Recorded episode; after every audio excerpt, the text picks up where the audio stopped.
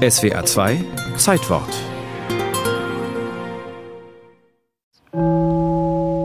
Hier ist das zweite deutsche Fernsehen mit Nachrichten und Themen des Tages. Das Publikum der ZDF-Spätnachrichten fällt an diesem 12. Mai 1971 vor Schreck fast vom Sofa. Statt des gewohnten Herrn im Anzug erscheint auf dem Bildschirm eine junge Frau mit riesiger Brille. Ohne Vorankündigung, ohne alles saß ich plötzlich im Studio und sagte, Guten Abend, meine Damen und Herren. Wiebke Bruns ist 32 Jahre alt und eine gestandene Journalistin, als sie zum ersten Mal die Nachrichten im ZDF präsentiert.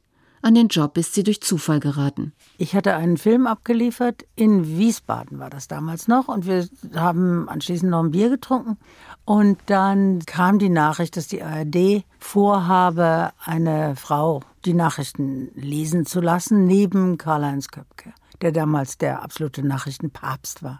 Und dann, so nach dem dritten Bier, hieß es, naja, das können wir schneller. Da Bruns die einzige Frau am Tisch ist, fällt die Wahl sofort auf sie. Hans-Joachim Friedrichs, der saß da auch, guckte mich so an und sagte, ach, du machst das doch, oder?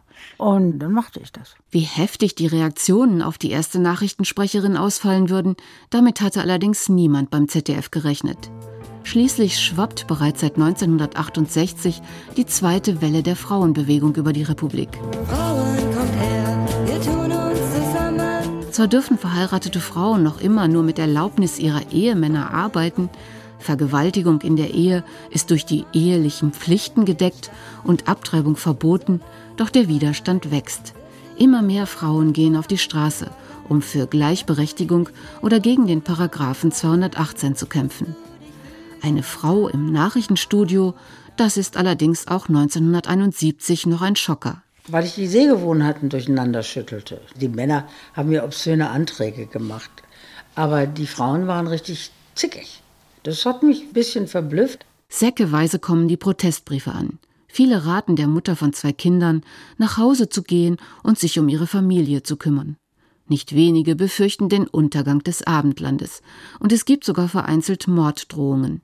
Ein besonders aufgebrachter Zuschauer schickt Wiebke Bruns ein Paket. Da hatte sich jemand die Mühe gemacht und hatte ein postergroßes Heiligenbild, so Jesus mit einem Lamm über der Schulter oder, oder jedenfalls auf dieses selbe hatte er die Notdurft verrichtet. Dieses mühevoll eingepackt und an mich adressiert in den Sender geschickt. Sehr viel wird auch an ihrer großen Brille herumgenörgelt. Dabei war die hochmodern und sauteuer.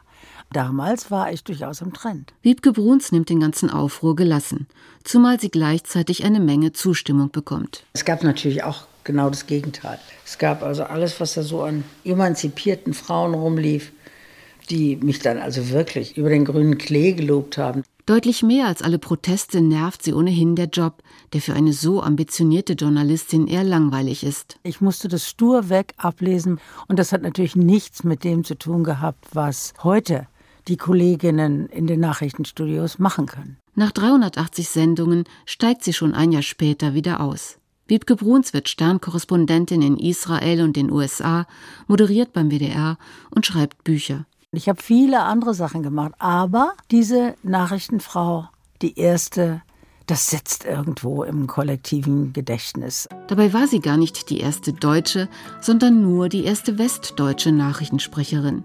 Bereits am 8. März 1963 las Anne-Rose Neumann die Nachrichten in der aktuellen Kamera der DDR.